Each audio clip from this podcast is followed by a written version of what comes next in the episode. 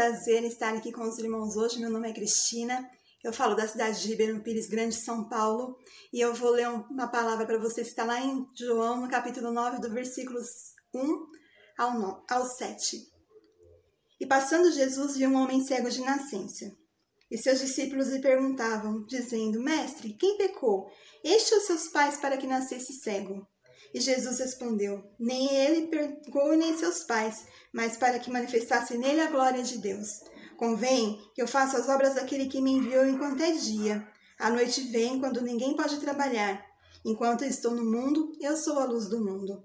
Tendo dito isso, cuspiu na terra, com saliva fez lodo, untou os olhos do cego. E disse: Vai no tanque de Siloé, que significa enviado. Foi, pois, lavou-se e voltou vendo. Esse cego que, quando Jesus foi curá-lo, ele traz uma realidade para nós hoje. Certos momentos da nossa vida, na nossa caminhada, acontecem coisas que fazem nós mesmos refletir: será que somos mesmos filhos de Deus? Onde será que erramos? Será que nós pecamos para estar tá vivendo tal situação?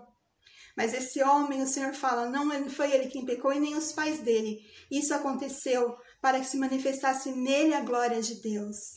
Hoje, o luto tem chegado em muitas casas, inclusive dos cristãos, dos filhos de Deus.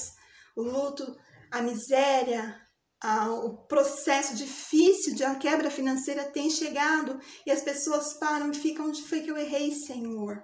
Mas o Senhor está falando isso é para que revele a minha glória em você. Esse cego, ele precisou ouvir a voz do Senhor. E é isso que um adorador precisa acima de tudo. Discernir, ouvir a voz do Senhor tem que ser inconfundível na nossa mente. Por isso que nós temos que derramar o nosso coração em adoração, em ações de graças, não importa a situação que nós estejamos. E depois que ele recebeu essa palavra, ele teve que percorrer um caminho, um processo Existem coisas, existem curas que Deus faz na hora, milagres que são instantâneos. Jesus operava, mas ele precisou de um processo. Jesus diz: vá até o tanque de Siloé e se lave. Ele teve que ter a ousadia, ele teve que ter a coragem e a fé de percorrer esse caminho, de percorrer esse processo, entrar no tanque e se lavar.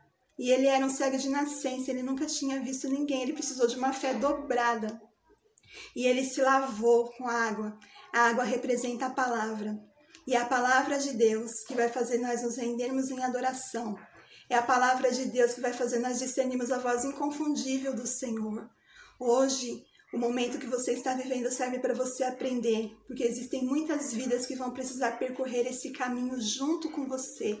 Você vai mostrar para eles: olha, eu vou pegar na sua mão, como Jesus fez comigo, eu ouvi a voz do Senhor, eu percorri esse caminho e eu me lavei com a palavra do Senhor, por isso eu tive vitória.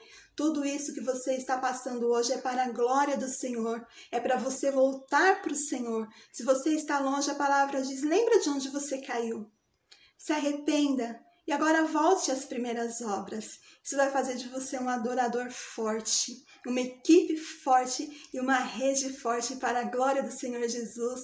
Irá impactar gerações para a glória do Senhor. Deus abençoe.